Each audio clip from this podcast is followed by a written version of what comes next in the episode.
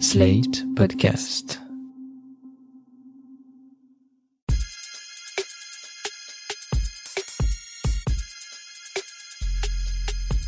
Salut chers auditeurs, salut chères auditrices, bienvenue dans Sans Algo l'actu.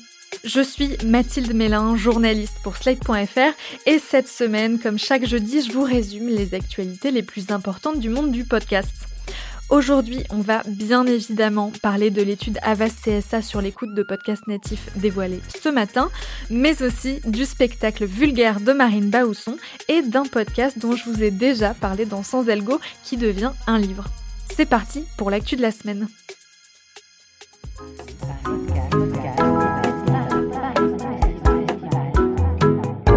Paris Podcast Festival à la Gaieté Lyrique.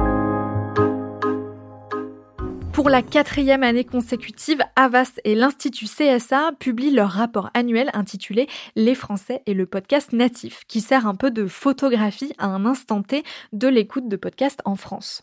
Présentée ce matin au Paris Podcast Festival, cette enquête est basée sur un échantillon de 1034 Français représentatifs de la société, parmi lesquels 192 auditeurs hebdomadaires de podcasts. Pour vous le résumer dans les grandes lignes, il semblerait que pour la première fois, le nombre d'auditeurs de podcasts natifs baisse légèrement, passant de 33 à 32% des Français. Selon l'étude, ça s'explique par un contexte globalement anxiogène entre le Covid, la récession et la guerre en Ukraine, à propos desquels les gens ont préféré s'informer via des médias plus traditionnels. Pourtant, l'étude met en avant le fait que les auditeurs de podcasts aiment ce média parce qu'il propose une approche plus lente de l'information. 81% des auditeurs hebdomadaires interrogés pensent par exemple que l'écoute de podcasts adoucit le stress du quotidien et ils sont 69% à penser qu'il adoucit un peu la violence du réel. Mais les auditeurs assidus de podcasts n'utilisent pas pour autant ce média comme un biais de confirmation de leurs idées puisque les trois quarts disent qu'un podcast les a déjà fait changer d'avis sur un sujet.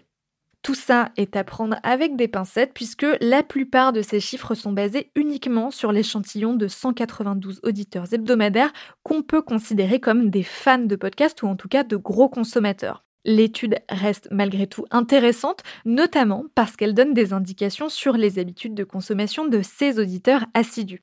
On apprend par exemple que 46% des écoutes se font le matin et 85% en mobilité, donc euh, dans les transports ou dans la rue, et presque toujours en faisant autre chose en même temps.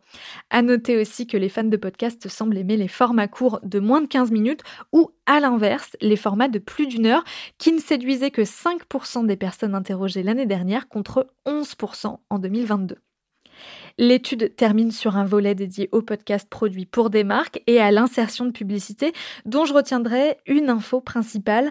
37% des auditeurs préfèrent payer pour avoir un podcast sans pub contre 63% qui préfèrent un podcast gratuit mais avec de la pub. Et c'est marrant, c'est exactement les mêmes chiffres qu'en 2021.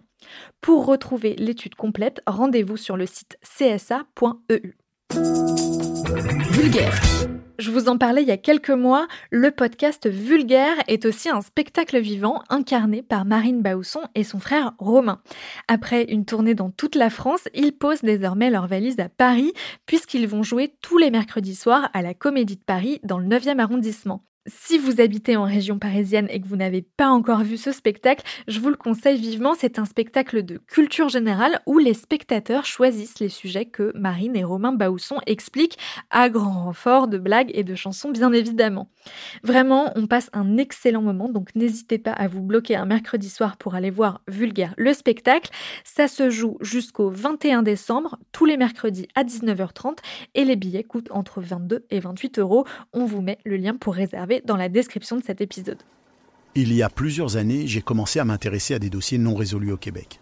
Étant un ancien policier spécialisé dans les enquêtes, je connais bien les rouages du monde criminel et des investigations policières.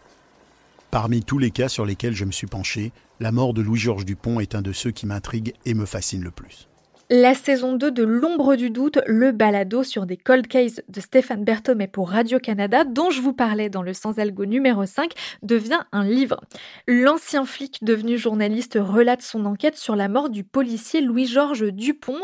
Son cadavre avait été retrouvé dans sa voiture en 1969 au Québec et l'enquête avait à l'époque conclu à un suicide. Mais dans le podcast, comme dans le livre, Stéphane Berthomé développe une thèse bien différente, celle d'un assassinat ciblé au cœur d'un contexte de corruption dans la police. Le livre sort le 26 octobre et il est édité par une maison d'édition québécoise qui s'appelle Edito et il ne sera pas diffusé en France sauf il y a bien un sauf puisque je vous en parle, en passant par la librairie du Québec à Paris, qui fait aussi de la vente en ligne si vous n'habitez pas dans la capitale. Vu la qualité du podcast, je pense que le livre, qui regroupe d'ailleurs de nouveaux témoignages sur l'affaire, devrait mériter d'être lu.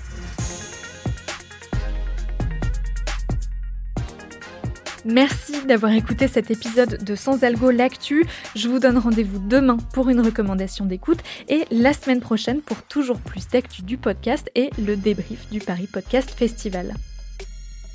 Sans Algo est un podcast de Mathilde Mélin, produit et réalisé par Slate.fr sous la direction de Christophe Caron et de Benjamin Septem-Ours. Merci à Benjamin Septem-Ours pour l'enregistrement et le montage de cet épisode.